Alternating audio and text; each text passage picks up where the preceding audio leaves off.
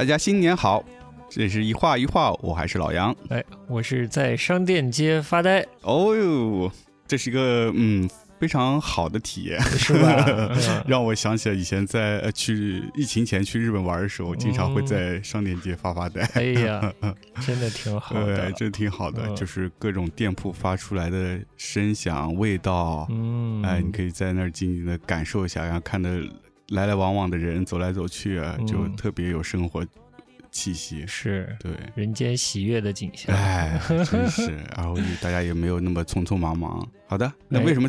为什么叫这名字呢？就因为 现在放这首歌，哎，就是因为今天你选的这个开场的歌曲，开场歌曲，介绍一下。对，因为过年嘛，想说，呃，挑首欢快的歌，嗯，就只想到了这首是 Sunny D Service 是刚刚最近发的一首新的单曲，呃，名字叫做《带上礼物》。欧米亚给欧莫代，呃，让你说这个还挺有场景的这个歌。对对对，我觉得他这个歌描写的还挺写实的那种感觉。嗯，就是一个男生，虽然这个赠我不会意，是个老爷们儿了，老爷们儿了，但是还是有颗青春的心嘛。是，哎，他其实是写了一个小伙子要去自己女朋友家，哎，然后想要说要买点礼物，嗯，但是也不用买太贵重的，小小的东西就能传达心意。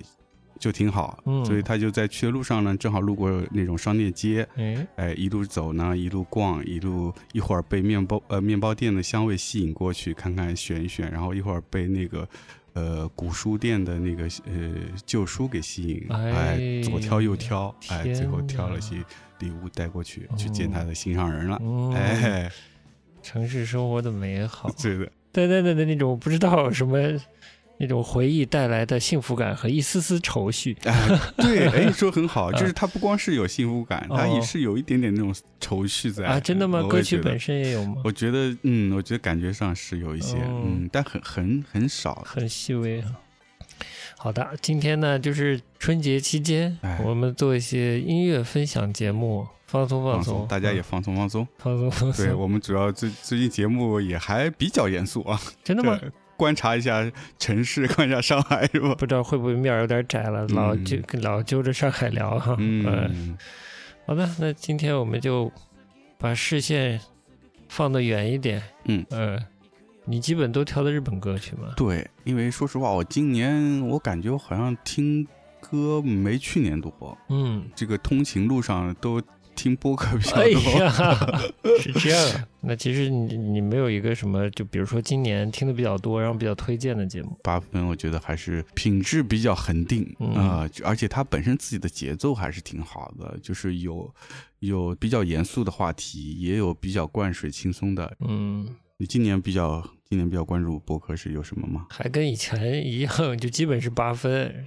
就是八八分是最坚持的，可能稍微有点新，算是新发现的，就是集合，集合也是老老品牌，也是老品牌啊。但是我其实因为不玩游戏嘛，所以很少听。嗯，直到最近，就其实今年开始玩玩游戏了，然后偶尔会想起来听他们。嗯，听到有一些内容还觉得挺比较扎实，有时候会显得过于扎实。是吗？对。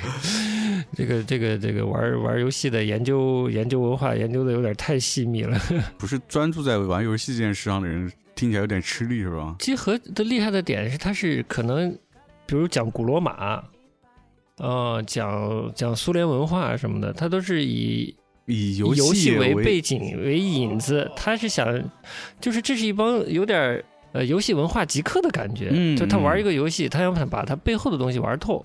呃，所以他们就会介绍很多背游戏背后的东西，甚至有时候都抛开游戏，就直接讲他们感兴趣的那些旧的文化的或者历史的知识。嗯，有趣还是有趣的，但有时候就就有点进入了细节的漩涡里的感觉。嗯，这个算是一个小发现吧。嗯，但其实大家应该也挺熟悉的了。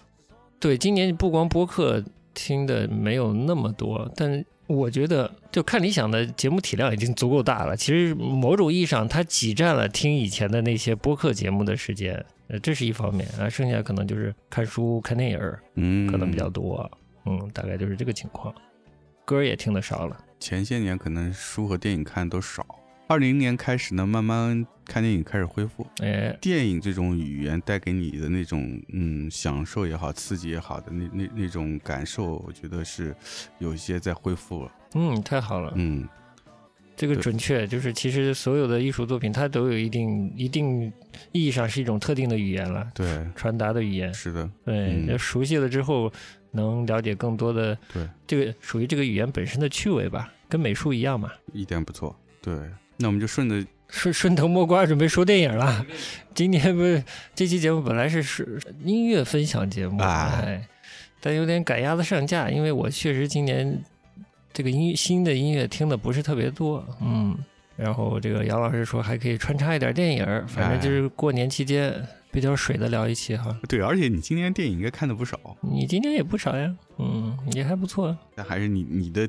积累更多一点。哎呀，行行行，别互相吹捧。哎呀，必须啊！平常日常不不持续的吹捧就可以了。实话实话，哎。本来这期节目想推荐一些二零二一年的歌曲，是吧？是这意思吧？大致你上来就给了一首今年新发的单曲，是吧？二二年的新歌，是不是？是。哦，超前了，超前了。就这样，就这样。嗯。说说电影，就是简单的说，就是去年年尾的时候，嗯，呃，颇有几部电影。还蛮不错的。这个年末之前跟你说过，有我没记错的话是四部，嗯，跟女性相关的电影，嗯，让我试来不及看。哎，试让我试着回忆一下。我觉得就这四部，你春节都不一定，就是其中的可能有一两部你已经看过了。呃，对，呃，斯宾塞看呃，斯宾塞是吧？中文翻的斯宾塞。然后另一部是《最后的决战》，没看。哎，这名字比较俗气，但是 雷特利，没记错的是雷特利斯科特。呃，来导演的《银翼杀手》，《银翼杀手》最早呃老的那一版《银翼杀手》的导演，英国导演。然后我如果没记错的话，我反正现在记性很差啊。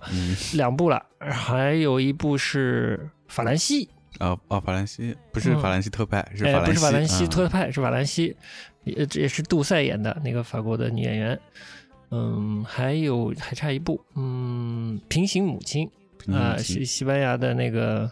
阿尔莫多瓦，阿尔莫多瓦导演的，嗯，这四部都是跟女性有关的，呃，但又有历史和文化相关的内容在里面的。从哪一部简单的说起呢？嗯，从哎，第一部啥？斯宾塞，斯宾塞啊，斯宾塞就简单说，配乐很好听，嗯，呃，那个 Radiohead 的绿幕，那绿幕，绿幕做的配乐，对对对，嗯，我觉得最近他做了两两个比较。知名的影片的配乐，一部是这一部，另一部是《犬之力》。犬之力，呃，《The Power of Dog》是一部好像是描写澳大利亚还是哪里的一部有历史题材的片子，嗯，移移民时期的，好像我看了一点，我个人不。我只能说个人不是太喜欢那个叙事。好，就说回这这部啊，斯宾塞，我觉得配乐做的特别好。嗯，那是啊，就是又丧又美，又丧又美。哎呀，里头又夹着自由爵士啊什么的。就开场一起来就就没话说了，哎，你就被带到那个气氛里了。是，哎。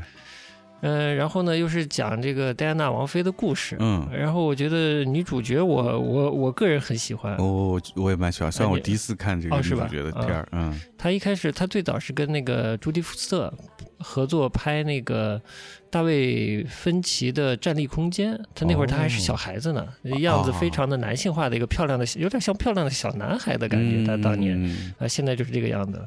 我我就开始胡说八道了。我一现在脱离电影美学讲，我就觉得有这么漂亮的人，嗯，演电影给你看，穿漂亮的衣服给你看，你在漂亮的环境里，在漂亮的环境里，真的就够了。哎啊，就它真的不是历史电影，嗯，不是史实，不是不是真的传记片，嗯，而且这个导演都不是英国人，我觉得。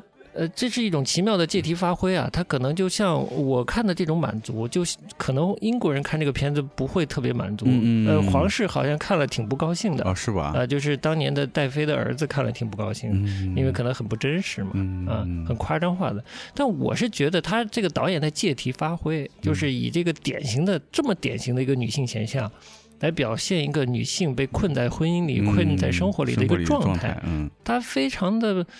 其实挺表现主义的，嗯，对我来说，它不是写实性的。对我看完就感觉，应该戴安娜王妃在这个皇室里面不不会举止这么夸张，对，也不会压抑的这么夸张。我怀疑啊，对，所以这个我都理解，但我只是说作为一个虚构作品，嗯，就我的假呃我的设定啊，就认知是把它当做一个虚构作品，呃，只是套上了一个真实的外壳而已。我觉得是很好的东西，嗯，对，就够了，别误会，不能把它当真实的故事。对你一旦希望在里面看到一个真实的戴安娜，那你可能就要大失所望了啊！尤其如果你特别爱戴安娜，了解她的生平，那你看这个你会失望的。简直想这个死屏幕了，可能是吧？但就我觉得，如果期待正确的话，这是一部非常好看的片子。的确，就整个片子真的蛮美的。嗯，一出来一种田野、田野风光、英伦田野，又丧丧的英伦田野。对，然后那个整个片子色调是有点暗暗的，对啊，就像有点像英国那种阴天的感觉。然后压了一个昏黄的调，对对对，啊，特别美。就是从电影美学上，我觉得是不错的。嗯，那也有人嫌不真实了。嗯，还有嫌对，还有嫌那个谁，那个斯斯图尔特那个没演技的什么的。其实我觉得演技也不错了，也不错了。我觉得是不错的，那些某些情绪表现的，我觉得是有感染力的。嗯，好的，这是插歌还是接着往下讲？插歌，那就插一首奇稍微有点奇怪的歌啊。好，呃，先听再讲好了。嗯，但我今天也不讲啥了，因为今天推的歌都不了解。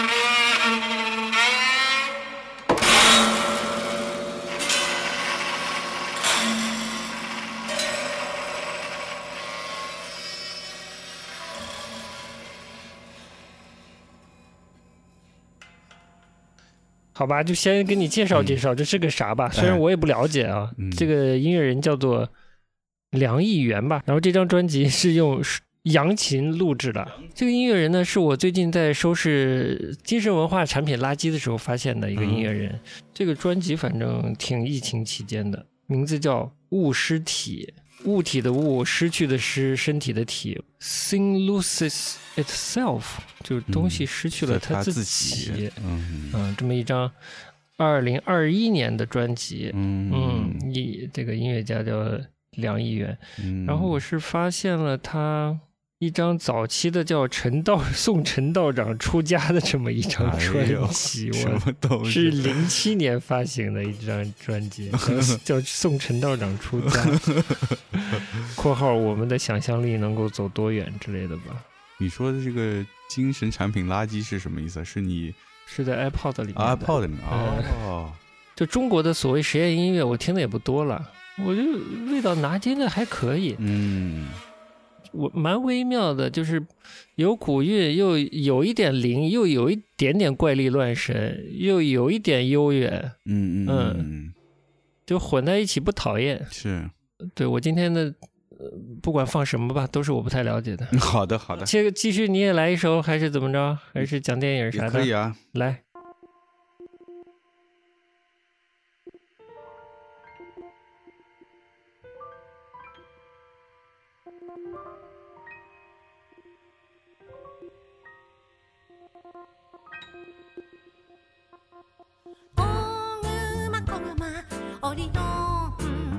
party.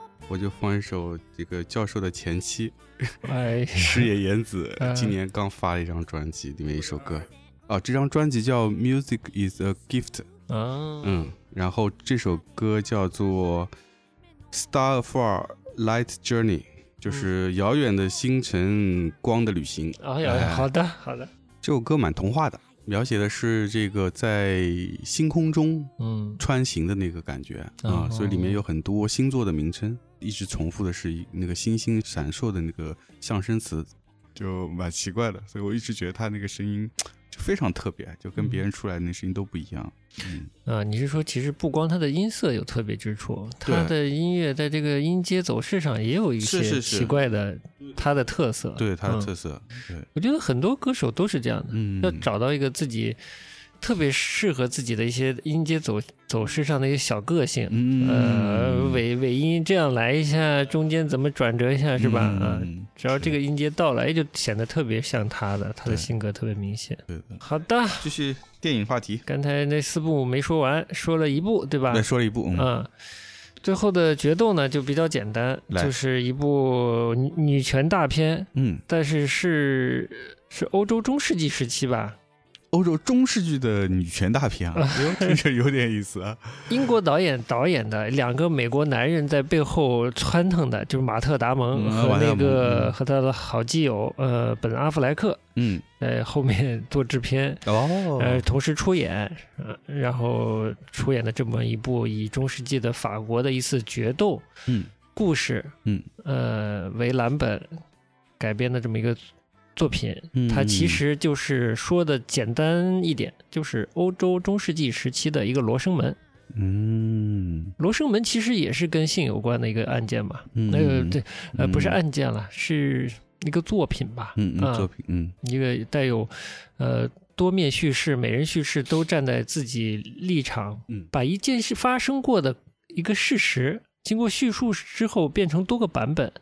啊，罗生门你看过吗？我看过，看过。小说其实我也看过，小说不复杂，但是黑泽明拍的罗生门就要复杂了很多，所以呃很高级，某种意义上很高级。然后，嗯，这个最后的决斗是其实是一个类似的故事，也是从呃一个女性受害者、女性受害者的丈夫和这个呃加害者三个人不同的角角度来描述这个经历。导演和编剧和。背后两个撑这台戏的那两个男人啊，马特·达蒙、本·阿弗莱克，我觉得都都在剧作上着意的刻画了男性中心主义、男性的刻板印象、男性的虚伪。嗯，我觉得就是呃，直男丑态大赏，属于 那种又要骄傲，又把女性当为自己的财产，又要维护自己面子，这种男性社会中。成就不不光彩的一面嘛，嗯，其实这个不光是西方了，我觉得东西方有些有共通之处了，嗯，就他都表现出来了，呃，希望各位直男都可以欣赏一下啊。哎，我正想问，适合什么样的观众去看？很适合直男，呃，好的，呃，女性适合推荐给她的直男朋友，引以为戒嘛，像我们这种良性人口，因为戒，就是一不小心，一不小心可能就犯了什么。被灌输的一些呃臣臣服的思想就犯上来了，是是有可能的，因为有时候很多东西是根深蒂固在你的身体里的，说不定就冒出来一点，对，你没意识到，对，就将其斩草除根，哎，先要这个去医院做一个手术，我胡说的，大家不要冲动，不要冲动，不要冲动，哎。然后就顺着简单说一下，另一部、另两部，一个是法兰西，一个是平行母亲。嗯法兰西简单说的话，可能跟最近也比较热的一部影片，叫做《别向上看》还是《别抬头看》之类，反正叫《Don't Look Up》吧，Netflix 出的。然后是小李子、凯特·布兰切特。哦，我知道这部，知道了吧？还有大表姐，还还没来得及看呢。嗯，就是一个以科幻外壳包装的讽刺剧。嗯，讽刺喜剧。他讽刺，呃，美国的政治形态、美国的官僚系统、美国的商界，但主要还是传媒和大众、传媒影响下的大众的心智，嗯，都讽刺了。哦，啊，就大家面对一个由科学证明的大灾难，嗯，的预兆。在前面的话，大家怎么去面对？最后大家就是无视或者喜剧化它，然后大家手拉手一起死，相当花掉，抱着 一起死，非常绝望。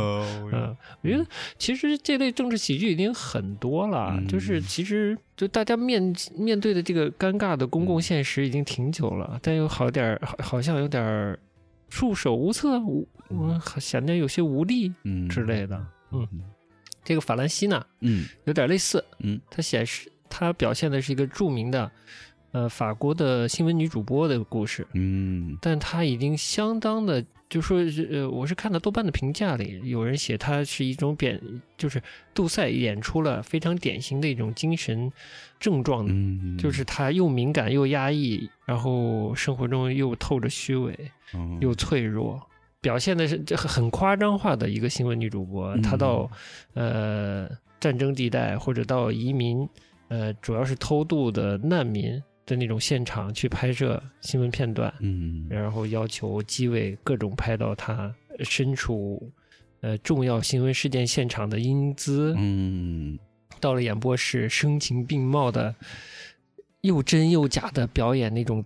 富有同情心、富有悲悯心那种高高在上的欧洲的，就是高高在上的一种同情心，嗯，然后就非常的虚假，然后他实际的个人生活呢又空洞，嗯，又凄惨。其实某种意义上，他需要去看病，他到他到到瑞士的雪山的那种高档的疗养场所去，然后又被人欺骗了感情，又被人当做新闻料被写了出来。他的讽刺不是那种特别，呃，就是 Don't Look Up 那种，就是有喜剧效果的荒诞，他是那种很悲惨的荒诞，我觉得。但杜塞演的非常好，我觉得这是他最近演的特别好的一个角色。嗯，就是把那种听上去就蛮有难度的，很可怜的又很招人恨的，很难说是不是招人恨，就是那种那种荒诞到让你真是觉得有点难以置信的。程度，但又会同情他，嗯，又讨厌他，用同情他的情绪，复杂的情绪投射在他身上，对，就这么一部影片，那就完全完全靠他的演技了，看他的，其实挺挺靠他演技的，但如果你如果你并不那么在意世世界上其他角落的那个，不管是传媒生态、政治生态或者社会社会价值观的现状和其中的一些冲突啊，嗯。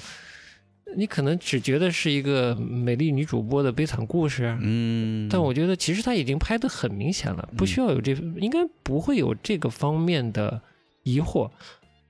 它标题也很明确，它叫法兰西嘛，它没有说一个女主播什么什么的，对吧？它其实是一个以一个人物来指代一种欧洲的那种精神的沦落，它成了一种被拿到媒体上来贩卖的一种形象了。它的实质可能已经很空洞，而且很虚弱了，大概是这样的一个比喻。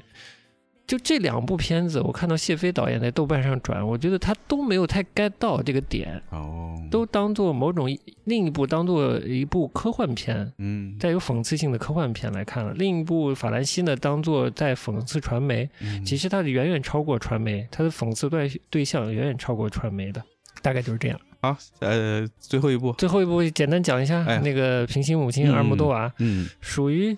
就我看他的电影不太多，但这一部属于戏剧冲突，没有那么紧张抓人的。哦，嗯，但是对我来说，他拍的非常用心，他的取材、他的剧本的构架非常的用心，就带出了西班牙的一段历史。嗯，虽然是一个年轻到中年女性的故事吧，但他带都带出了一段他的家乡、他的母亲，呃，和他的祖母、外祖母这一代的一个故事，就很有趣了。就是他作为一个。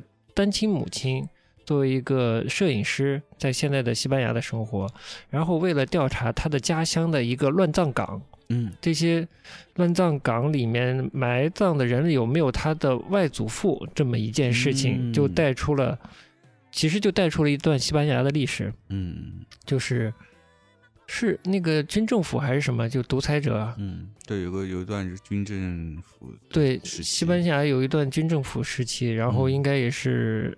非常民不聊生、惨痛的一段历史吧，可可以对应很多 其他国家的某些我们可以联想的历史啊。嗯。然后我觉得埃尔莫多瓦也是用心良苦，就是他在一个这么一个现代女性又挺时髦的摄影师，嗯，然后阿尔莫多瓦又是一个室内装饰大师啊，是嗯，软装大师，他片子这个 软装简直是高级的要命，就每个他的人物好像都是现代艺术的。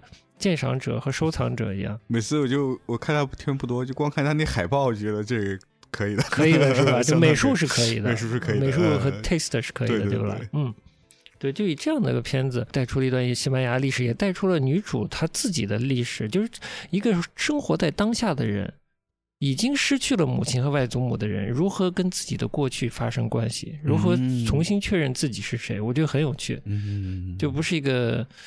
尤其他的母亲呢，又是一个六十年代的西班牙嬉皮，她的名字叫乔纳斯，好像我没记错的话，不是叫乔纳斯，就是叫乔普林，反正就是他妈以乔普林的名字命名了他，呃，也带出了一段西班牙一代青年经历过的一个时期吧。对，当时整个欧洲都是。嗯，我就觉得很有趣。我觉得其实是阿尔莫多瓦用心良苦，让当下的人了解。自己作为一个西班牙人，可能他的家庭经历过什么？嗯嗯，到现在他过着这样的生活，我我很难说。但我觉得其实很重要的，就是所有的生活都不是无源之水来的。嗯，有很多生活的细节可能被埋藏了，甚至是上一代，呃，有的我我很难说是替你负担了，或者是他就是无妄之灾就变成这样了。一个是你不知道你的上一代经历过什么，就是甚至说你的整个民族上一代经历过什么，然后由由于你不知道的事情，你甚至也不知道你失去了什么。对，这一点其实是我觉得是蛮可怕的。嗯，同时还平行的加入了一段激情。哦，呃，一段女女的激情，嗯然后加入了一段抱错孩子的这种戏剧化的情节，嗯，就是编织的是还蛮复杂的，只是戏剧的张力没有那么强，但我觉得确实是用心良苦了。嗯，阿尔莫多瓦他的这个用心良苦啊，这么丰富的编织这个故事啊，但其实没有特别的着意在过去上，而是最后这个乱坟岗终于被。呃，国家级的研究机构吧，我不知道是大学还是什么，因为他是发现了这个乱葬岗，然后他让他认碰巧认识的一个历史学家之类的历史人类学家，就是告诉他，然后说能不能用公家的经费来挖掘这个乱葬岗，搞清楚，嗯，呃，这些被埋在里面的到底是什么人，嗯，然后其实整个故事的发展呢，就是从他跟这个人类历史学家提议到，呃，真的这个乱葬岗被。呃，挖掘之间的这么一个故事，大概一到两年的这么一个故事。嗯，这个这个人类历史学家还成为他孩子的父亲之类的，反正有些是小鸡血、小小狗血的剧情，嗯，挺好玩的。但就是背后隐隐的有这条历史的线，嗯嗯。我觉得就是处理的还挺微妙的，其实是好的。我觉得就是因为我们离西班牙的历史可能有点远，但我觉得西班牙人一看就明白了，可能就像我类似我们看某些张艺谋电影一样，大概是这个感觉。但同时它是时髦的，它是当下生活的，哦，对吧？对，嗯，这个还蛮这个就蛮有趣的了，嗯，它的层次就很丰富了，嗯，明白明白，就它不会让你一眼看上去是一个很沉重的一个历史。历史电影对，就是不是一上来就要跟谁清算历史债务的感觉，而是让你了解一段历史。嗯，对我还是挺佩服阿尔莫多瓦在这这这部电影的这个文本上的构思的这个结构的构思挺好的。对，大概就这几部。好的，嗯，那再插首歌。但是刚才你说这个矢野贤子是吧？嗯，它里面有一段比较好听的这个吉他 solo 是吧？啊，那我来一首里面也是乐器还算好听的吧。好的。Traffic from the east side got me aggravated. Hotter than the day my brother graduated. Wait for hours in the sun in line at Dodger Stadium. I'm not scared of dogs or getting vaccinated. Lay the seat back, turn this place into a bed. Someone smoking in the Camry just ahead. Yeah, I know the irony would never be lost on me. You don't have to point it out again.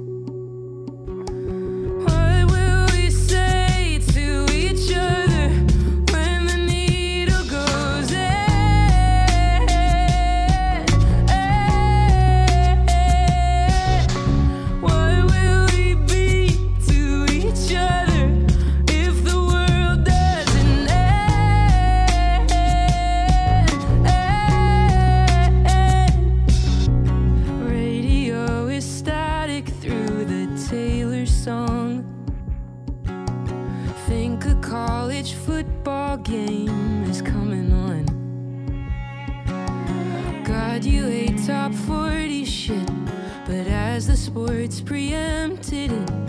Your mouth in my ear.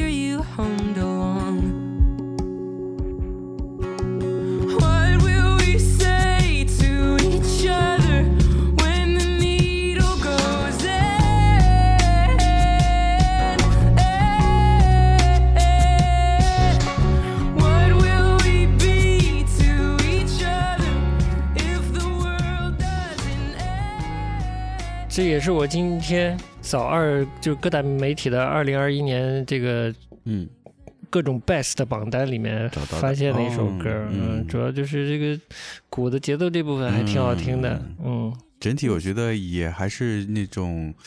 比较经典的流行音乐的那种感觉，就是有一点点，好像我看到评论里说到有点艾艾利厄特史密斯的那个感觉，就是那个特别伤感的美国民谣歌手。对，有有有有印象吗？有印象，英年早逝。嗯，有一阵子我听蛮多听他歌。对，我也一度是。我我榜单也稍微扫了一下嘛，嗯，然后觉得现在大部分，特别是美国那边的流行音乐，还是比较多的是采样。嗯。电子音乐，嗯，然后再加 hip hop 元素，对，就是我今天翻榜单的时候听的，我这这种音乐我就很快略过，对，合成的我就很快略过，音效上合成我很快略过，是啊？嗯，所以像这个就还在里面蛮蛮哎，对，蛮跳的。这是一个年轻的女歌手了，这是她的一张 EP 里的一首歌，嗯。叫 Immune，就是免疫。倒是挺当下的一个主题了，嗯，他 好像写的是友情的破裂，当然跟跟当下的大时局可能也有一些呼应吧，嗯，这歌手名字大概是叫 Jason McRae，大概是这个名字吧，嗯，不太了解啊，反正都是今天发现的，嗯，就这样，哎，哎，说到免疫，我突然想起来，前两天看到一个新闻，就是那个 Neil Young，就是请他的经纪公司。把他在这个那个叫什么 Spotify 上面所有的歌曲拿下了吗？下架。哎呦，因为是 Spotify 里面的那个播客的头部，那个叫 Joe 什么，一个很有名的一个一个美国播客，哦，主播在节目里公然反对接种疫苗。哦，啊，然后那个尼尔让为了表示自己的反反对，所以要求把他歌全部撤下来。他觉得我。这个人不配跟我在一个平台上哦，哎，有意思。哎呀，老头脾气还是很大的，需要的。我觉得这个这个时代需要有些有这些有脾气的。对，不是不是凭空平白无故发脾气啊，平白无故的反对一切啊，是有的放矢的表表表达自己的态度。对，嗯，他觉得不尊重科学，那就是臭狗屎嘛。对啊，对，但是具体内容我不知道了。就所谓。疫苗这个东西是不是有风险呢？肯定是有风险的啊！但就是看他是无脑的反对，还是只是指指出了以科学证据为基本的呃大的背景来谈论这件事。嗯，如果是那种无脑的，就是像某些右右翼右右翼组织右翼组织反对一切带有他反对的价值观标签的东西的话，那就很可笑了。嗯嗯嗯，对，大概是这样吧。嗯嗯。啊，还有这么个花絮呢，挺有意思的。接下来我们要不要再再推荐个电影？好。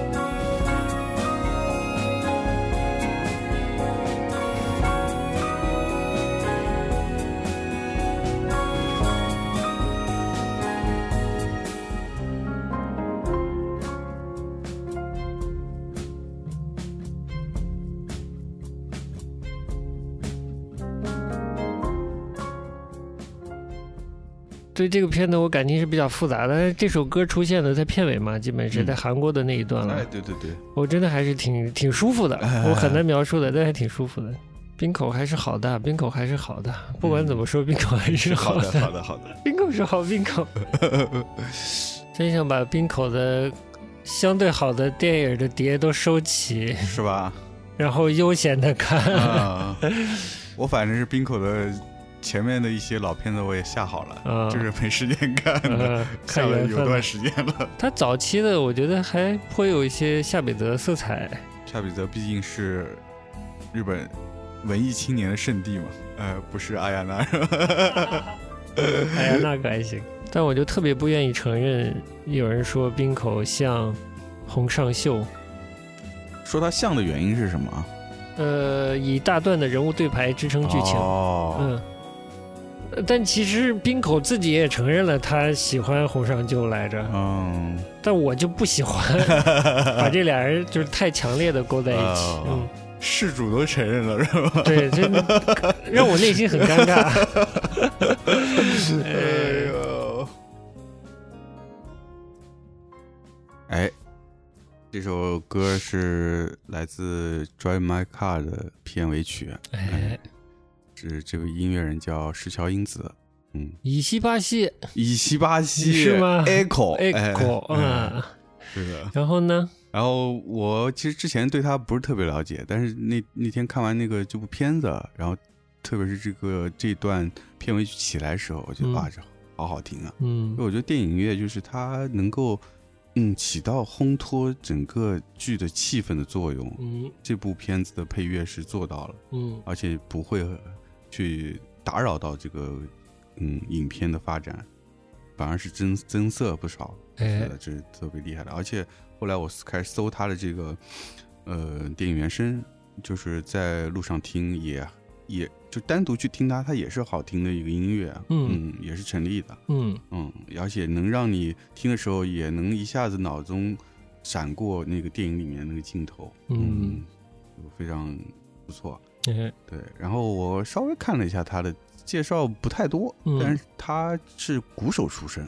哦，是鼓手出身，鼓手出身，以前是也是玩乐队的啊，玩乐队也出过道，真的也出过道。对，然后 后来就转身就做呃电影配乐这方面，电影和影视影视剧的配乐，嗯，也也挺有意思，就是他也和很多别的音乐人合作过，而且这个嗯风格还挺多元的，嗯，他跟那个呃。慧野金二还合作过啊？是吗？嗯，哦，慧野金二，然后那个，嗯，那是不是他早期啊？可能是早期，嗯，跟慧野金，呃，慧野金二合作过，和坂本慎太郎合作过，和新演员也合作过，啊，就是流行摇滚、实验音乐都 有参与过。哎，而且他跟那个人很也很熟，就是。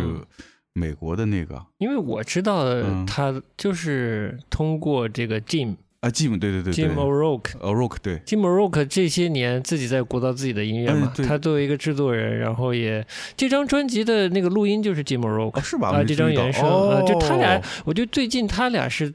合作挺合作无间的一种状态吧，或者是特别紧密的一个创作关系上特别紧密的关系。之前那个英国的独立音乐杂志叫《Wire》吧，有一期封面就是他俩，就介绍他俩的合作吧。但那期我没买到。变成工作伙伴了，做蛮工作伙伴的，也不知道他们是是是。从从什么机缘巧合就搭在一起，就是什么机缘走在一起就不知道了。有有点差的，还是有点远，但感觉蛮久的。而且最近那个 Jim O'Rourke 自己的专辑也是他参与其中的，哎，就互为好基友，我不知道怎么解释。那你之前听过他的歌吗？他的我没怎么听过，嗯，也是最近开始的。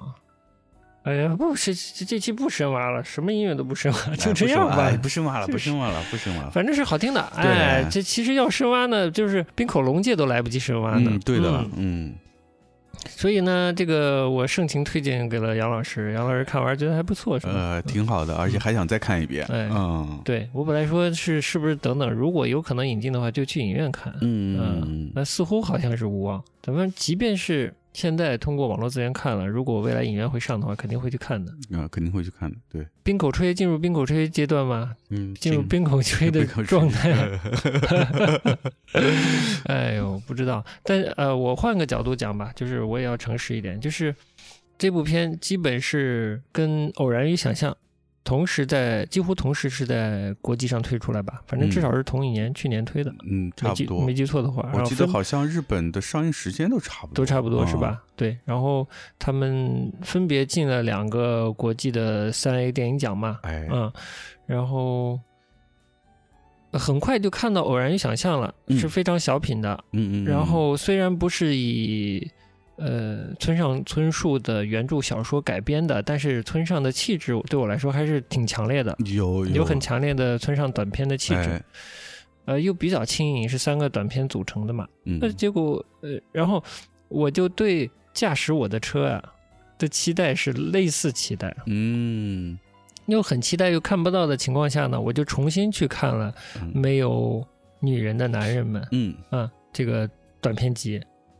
做好了准备工作，哎，在终于忍不住的情况下，还是看了资源，然后发现气质可以说非常不同，跟偶然与想象来说，嗯，你觉得呢？是我，我是我跟你也差不多，我是先去找了资源，但是那会儿比较早，所以找到资源那个都。品质不太高。哎，最近出的资源是英国的 BFI 的那个资源。对，因为一开始资源之前是影视公司出的那种给电影节审片看的那种资源。但是就是也有点忍不住，所以我也又去读了那个小说。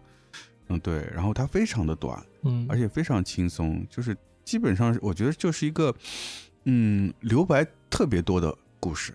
就是让你自己去添加补充里面的内容，所以我当然整本小说集都是这样，都是这样的。对，嗯，村上的短篇，嗯，就真的很短的短篇，也基本就这味道。是的，所以我看完之后就想说，一个是好奇说，哎，冰口怎么把这个这么小一个故事给丰满出来？他要他要怎么这样去添加里面的血肉，让这东事情丰满起来？但我做过一个类似的一种。对比工作就是前两年，李沧东拍《燃烧》的时候，也是用村上的短片来改的。当时也做了这个电影和文本的对照。嗯，我能想象的可能也就是那种水平的改编。嗯，但这个又不一样，不一样了。呃，这有点三合一卡带的感觉。三合一卡带，对，总之就是当时就是还是蛮期待、蛮好奇的。嗯，另外一个想法跟你一样，就是一开始会觉得可能他还是像。偶然与想象一样，是个比较轻松的一个故事。哎，一上来看这一片子三小时 就震惊了，就震惊了。我觉得从一开始就感觉已经和我自己想象的有点不一样了。男主男主角就西岛俊秀演的这个角色，秀俊啊，西岛秀俊演的角色和他太太那场床戏开始，嗯，就发现哎，那段其实不是床戏啊，不是床戏，就是床上的对话，精确精确，在床上对话。在床上对话，哎，已经从第一幕开始就开始加内容了。嗯，怎么叫加内容？比较意外的是，影片的真正的开始是在呃剧中的妻子离世之后，对，才真正的开始。是的，是的。呃，有一段车驶在路上，然后字幕开始出，就是片题字幕 “Drive My Car” 这个字幕开始出，这个片头才真正的出现，好像影片才真正的开始。一个非常长的序，这个非常长的序呢，就是有关于。呃，妻子给他讲了一个故事，讲了故事，讲的这个故事呢，就是来自于《没有女人的男人们》的其中一篇短篇小说中的那个女主跟其中的男主讲的一个故事，是好，哎，他嫁接了进来，就非常重的文本的转移，哎，把它口述化了。对。这一点，我其实有点意外，我没有想到他会这么用村上的文本，就是这么直的。只给的 文本的挪用啊，嗯，虽然都是在在文本里是口述，在剧中也是口述，但我有点意外。我也蛮意外的，就是他直接就是用了一种挪用或者或者是嫁接的方式，把这个故事给加进去了。对，但通过这种口述和这种在床上这个小的场景呢，他似乎又制造了一种戏剧感。嗯，在剧中的第一场景又。带来一个第二场景，就是口述中的那个女孩子，高中高中女生的这样一个整个故事的一个场景，嗯，倒是蛮考验功力的。但这种挪用呢和这种功力的展现呢，就让我觉得哇，这戏要重了，嗯，就没有 偶然想象那么轻松了。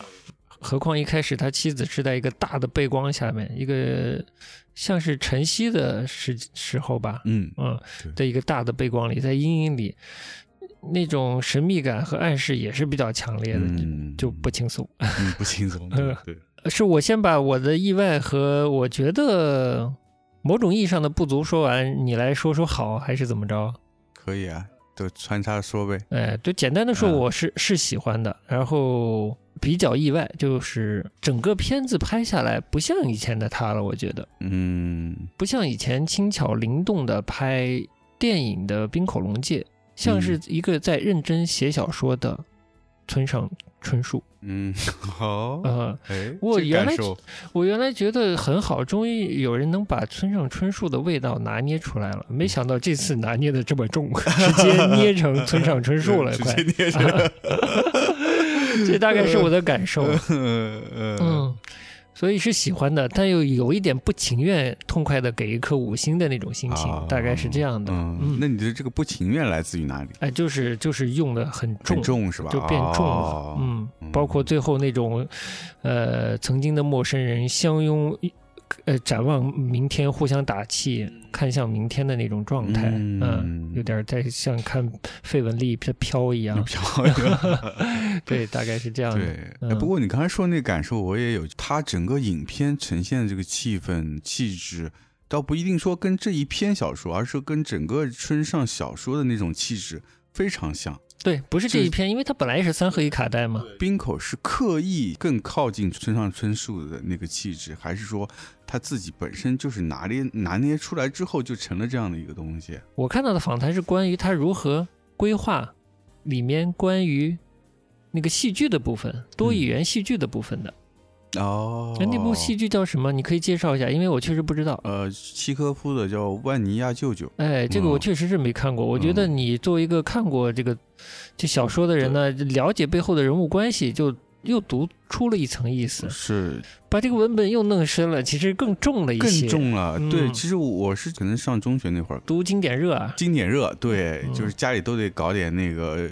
呃，世界名著经典，哎呀，俄罗斯的、意大利的，对对对对对，法国的，是，然后正好家里也有，所以我记忆不是特别深了，但我有印象的是说这部应该是契科夫的本身就是剧本。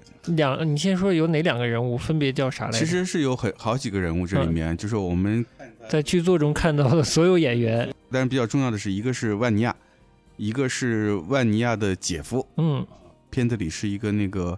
菲律宾演员演的，嗯，还有一个重要角色就叫索尼娅，嗯，是这个他姐夫的女儿，姐夫的女儿。啊，姐夫女儿，嗯，然后呢，我印象里是这个万尼亚和这他姐夫的女儿叫索尼娅，万尼亚和索尼娅这两个人呢，都是用一生的精力去照顾这个他的姐夫，照顾这个万尼亚就是姐夫，嗯，万尼亚很崇拜他的这个姐夫，嗯，然后把自己毕生的精力全部奉献出来，所以。万尼亚和索尼娅这两个角色是一老一少，但是他们都是奉献性的人格，嗯，就是把自己的青春精力全部奉献给另外一个人，结果发现他们奉献的这个人其实是一个人渣，就是是一个不值得他付出那么多的。但是他的人生已经快结束了，就精华的时段都给了版画。哎呦，不要说那么惨啊！没有没有了，版画是值得奉献一生的。对，哎呦，就奉献给了一个人渣哦，原来是这样啊！对对对，就很痛苦，就是他们可能背负了很多相同的一痛苦吧。嗯，所以这两个人产生了一个嗯很强的一个捆绑。嗯，那个剧的最后应该也是他们俩共同。相像是相互鼓励，然后像白头偕老啊，倒没有白头偕老了，那就是开启了新的人生，是这样吗？就是抛弃了以前奉献的那个对象，因为发现对象他并不是一个值得奉献生命的对象，是吧？就开启新人生了，是吧？挥别过去了。所以我觉得他们两个，这个万尼亚和索尼娅的这两个人的羁绊，嗯，和。戏中的这个嗯，西岛和那个女司机两的角色相互的羁绊，嗯，是一个链接，嗯，但他俩奉献一生的对象可能不太一样，不太一样，甚至说西岛有没有对他的妻子奉献一生，我不知道，对的，呃，或者说这个女司机有没有向他的母亲奉献一生，嗯，他的期盼是不是他的母亲来着？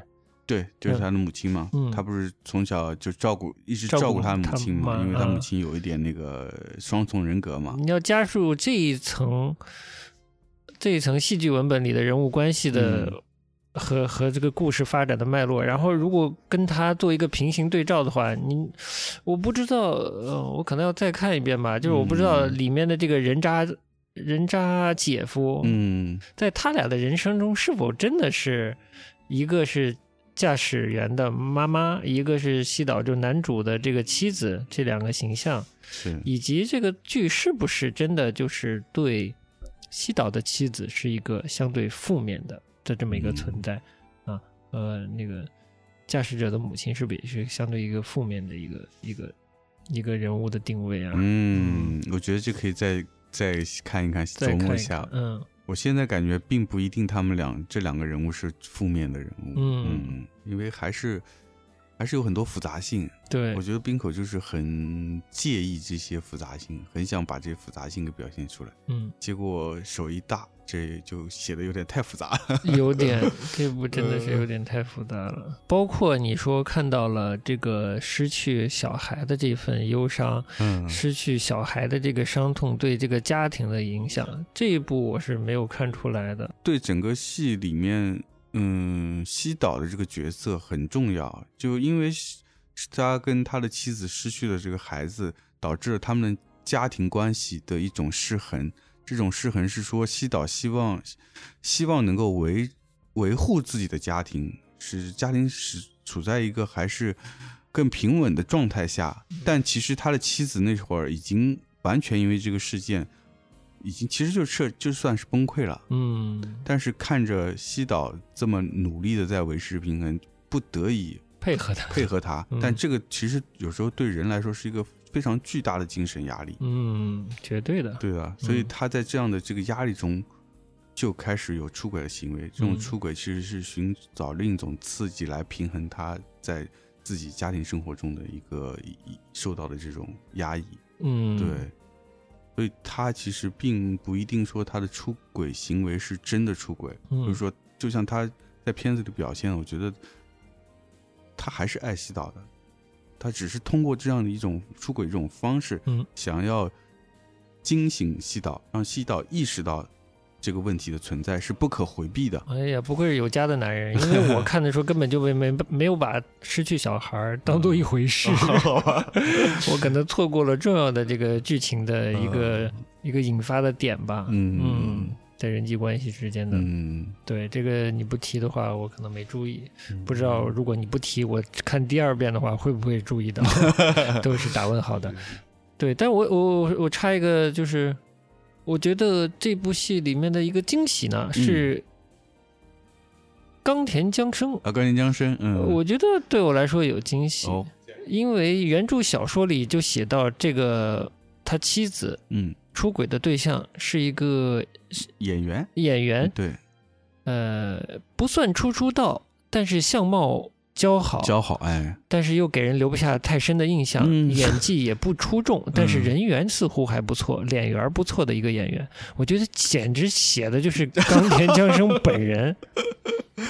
但直到冈田将生的演出到了一些到了呃车内的一些戏啊，讲述故事的一些部分，我觉得他真的是一个演员。嗯，有些他跟他以往的形象相符合的人物设置，我就不知道有多少是表演了，还是他自己就本身有点呃是傻白甜男演员的那一面哈。但有的演出，我觉得演的是非常好的，就是有惊喜，在他身上我觉得有惊喜。西岛，我倒觉得没有太大的惊喜，属于稳重的、成功的完成了一件作品吧。嗯嗯，但呃，还有他着力表现的，就除了戏剧拿来了这个契科夫，就是多语言的对话啊，对多语言。我这个这个比喻也很好，但是也比较重。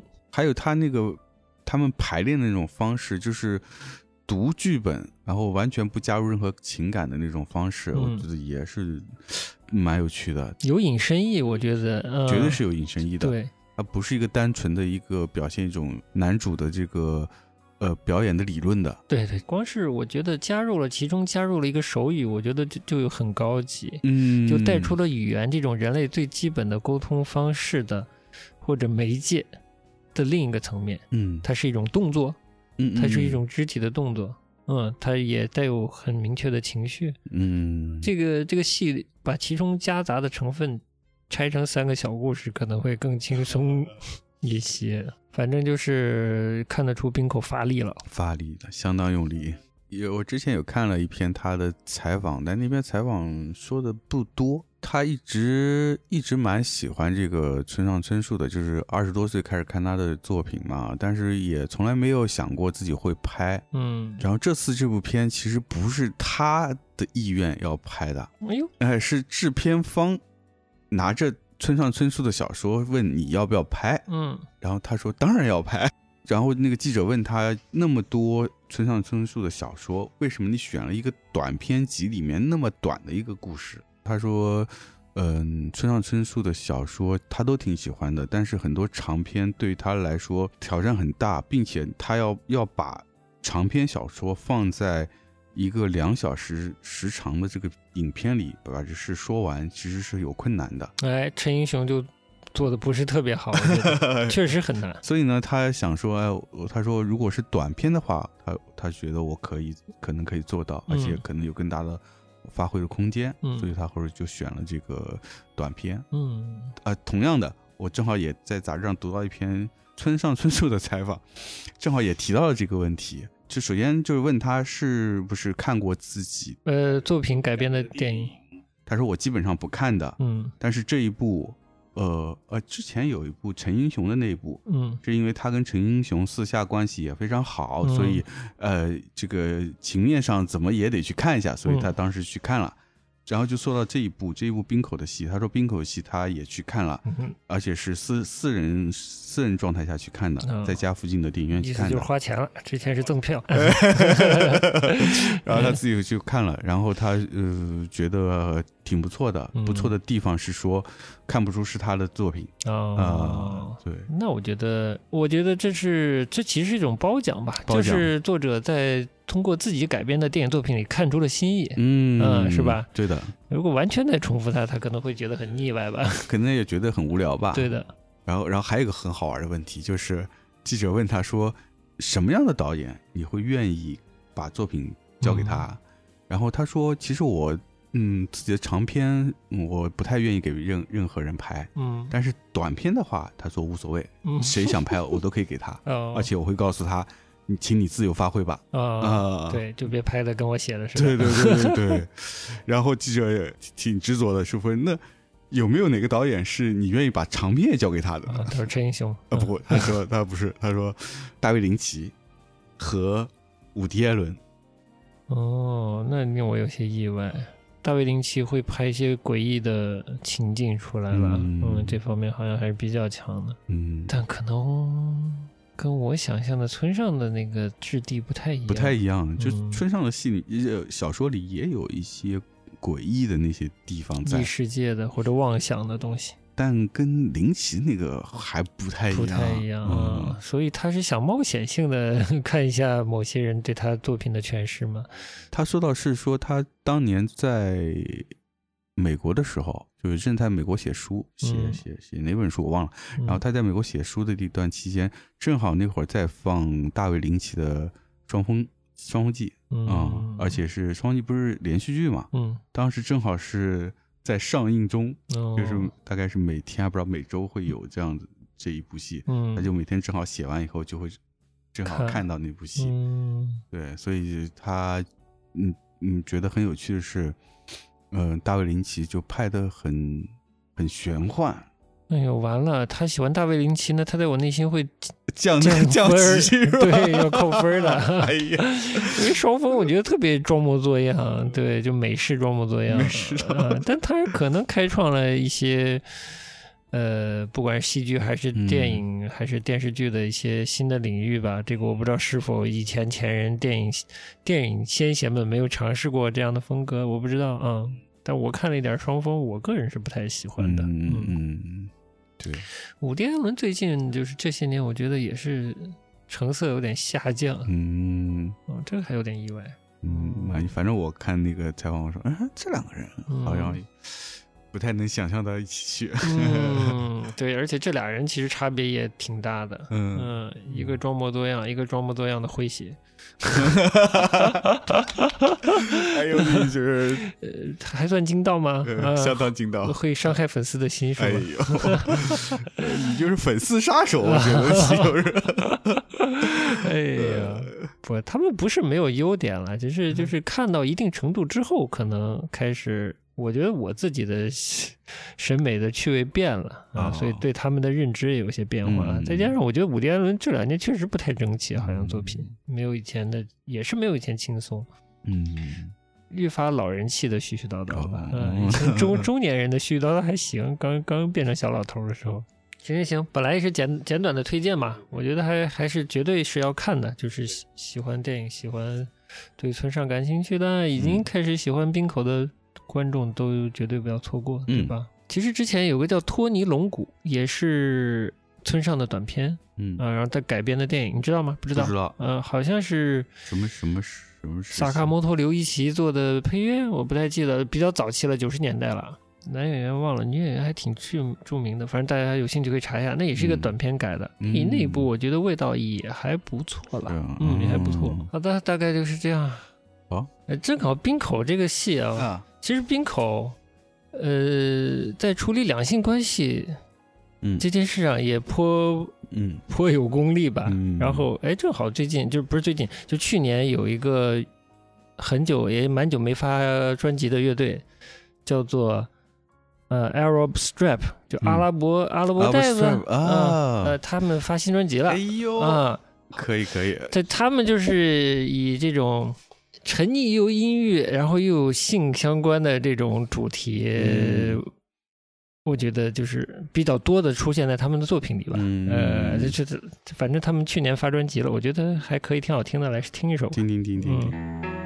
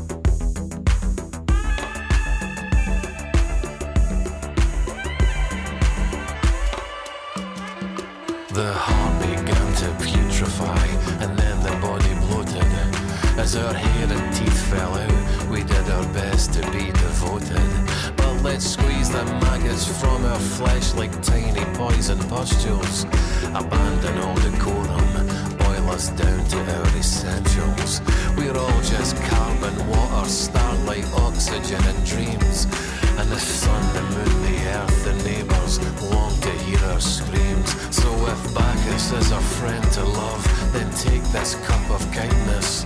Just one sip, one chug, one kiss can cure us of our blindness. Hear my wanton whispers, my loud and temperate plea. We've been down among the dead men, now you're coming up with me.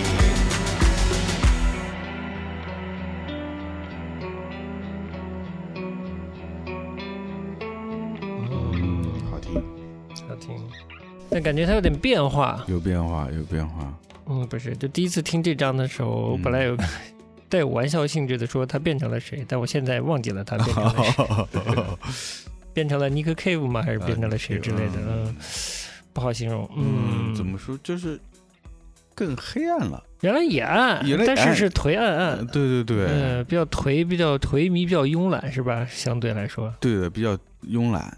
现在变了，嗯，估计跟疫情有关系。法兰西特派也很好，其实你刚才提到了一下，就是说到法兰西，说到法兰西特派 也挺好的。这期我们就先到这儿了，就不说那么多了。反正推荐大家看，可能没有那么容易进入啊，因为它借助杂志这种形态借的比较多。如果大家尤其偏年轻的。电影观众不太看杂志的电影观众，也不太看欧美的杂志，尤其是像《纽约客》这样的杂志的这种规划的。你看独立杂志多的话，你也对它的格式比较陌生，是吧？对，因为其实传统杂志有很多这种专栏，对，其实这每一个这个作者就像一个专栏作家，对，嗯，以前还是比较常见，而且很多专栏是，呃，就很很多读者习惯他会追这个专栏作作者，是。八分那个道长不纪念了一位那个前辈，香港的前辈也是同事，在在《信报》上发表那个专栏，嗯，对，然后他也是从小看看到他的专栏，嗯，变成自呃让自己变成了一个专栏作家，是吧？我人生比较遗憾的一件事情就是，我开始定比较规律的看《三联生活生活周刊》的时候呢。已经是王小波离世的时候了哦，因为之前王小波就是写杂文嘛，杂文就发表在《三联生活周刊》上面的。比较规律的看《三联生活周刊》的时候，他们的杂文专栏我也是追着看的，就是好读又有意思。一般拿到会买先看那部分的。哎，说到专栏，我前段时间。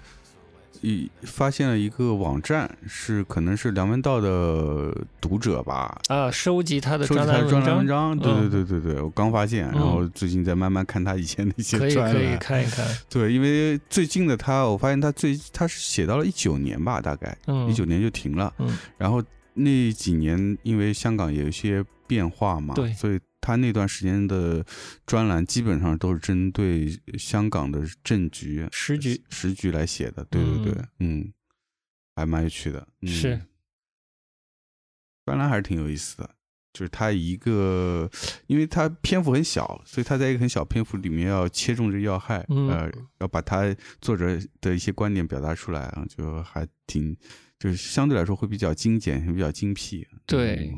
就特别考验这个作者的眼光，在在当时当下他抓住的问题，嗯嗯，对，和信息是什么？是是是，这还蛮有趣的。对，好了，那我们今天还有啥就差不多了。嗯，差不多了。过年的时候有窦文涛陪大家哦，是吗？啊，对，这个新春圆桌派会上。就是也会谈到一些元宇宙什么的，我觉得就是也不是说窦文涛难以免俗也要谈元宇宙，而是说最好有更有见识的人来以更宏观、更客观的角度谈谈元宇宙，因为元宇宙这个话题在就是优酷的另一个跨年的大的文化对谈节目里也也被戴锦华谈到。呃，元宇宙放到现在可能是更像一个商业噱头，但是确实有一些前瞻性，可以帮助大家了解现在科技到底发生发呃发展到哪哪一步了。嗯，可能这些这方面的分享是有意义的。我觉得元宇宙本身意义不大。某种意义上，人类社会蛮可怜的，就是之前开玩笑说，感觉看一些东西，觉得人类进入了这个资本主义末期了，是吧？呃，就是所有的炒作 NFT。呃，元宇宙这些的，其实都是大家，呃，不是大家，就是商业的投机者，在一个处女地看到了机会。你你看到这些这些人的疯狂，就像看到了当年的殖民者，发现新大陆的疯狂，其实是一样的。人类还是那个屌样子，他贪欲是一样，本性没改，本性其实没多大变化，人还是人。他们的疯狂更多是是利益的疯狂，而不是对科学和科学展现出来的那种美好的未来。是折射人性在科技上的一个更大的发挥的那种疯狂，不是的。我有没有扯到这儿？好，你有啥歌分享？你有啥高级歌？那就最后在一首蛮好听的音乐里面结束，氛围比较美妙的一首音乐，我觉得也适合跨年的，虽然是农历年跨年的这个情绪的状态吧，最好平和喜悦的过渡，哎，有些启发性的过渡，在这样一个修身、修身养性、休养生息嗯。的一个阶段吧，就是有好像是有伦敦爱乐乐团呃之类的参与的一个。电子音乐人和一个蛮老牌的爵士音乐人合作的一张专辑，其实，在蛮多的榜单，也就是也出现了，蛮意外的，就是这种有爵士色彩的音乐专辑，还能出现在现在比较主流的这些音乐榜单里面。对，这音乐人叫 Floating Points，就是飘着的点。然后那个爵士音乐人叫 Pharoah Sanders，然后对这张就叫 Promise。Promises，这一整张就像是在一个动机下面发发展出来的不同乐章，所以你看，它歌曲名字都叫 Movement。在之前的节目里，我们可能我也拿来衬过，嗯，但我觉得还是值得值得听的，嗯，那就以这个这个音乐结束今天的节目了。好的。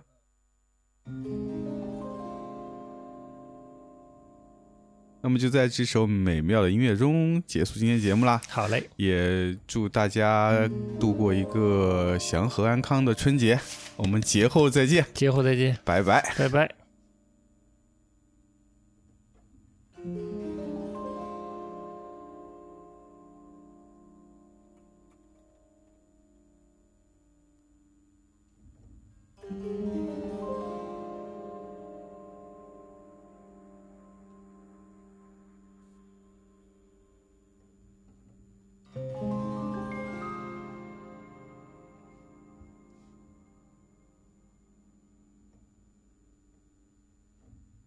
Mm.